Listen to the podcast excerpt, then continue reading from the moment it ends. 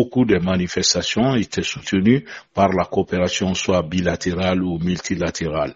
Et avec euh, la situation du pays maintenant, c'est de réfléchir à trouver des mécanismes pour que ces manifestations-là soient pérennes. Est-ce que ça a un lien avec euh, euh, l'interdiction des ONG financées par la France? Oui, il y a certaines de ces ONG-là qui aidaient les manifestations culturelles. Et en plus de ça, c'est le contexte international avec la guerre en Ukraine où la coopération bilatérale euh, aidait les activités culturelles en les finançant au Mali, ça aussi c'est arrêté. Bon, maintenant, il faut réfléchir et trouver des propositions pour que le ministère, euh, le gouvernement du Mali mette en place un fonds d'appui à la création et à la diffusion au niveau du Mali, qui va être euh, une source de financement pérenne, et aussi voir comment mobiliser alors les sponsors sur le plan national. Ça, ce sont des, des réflexions que nous voulons vraiment lancer aujourd'hui, parce qu'on n'a pas de loi sur le mécénat au niveau du Mali.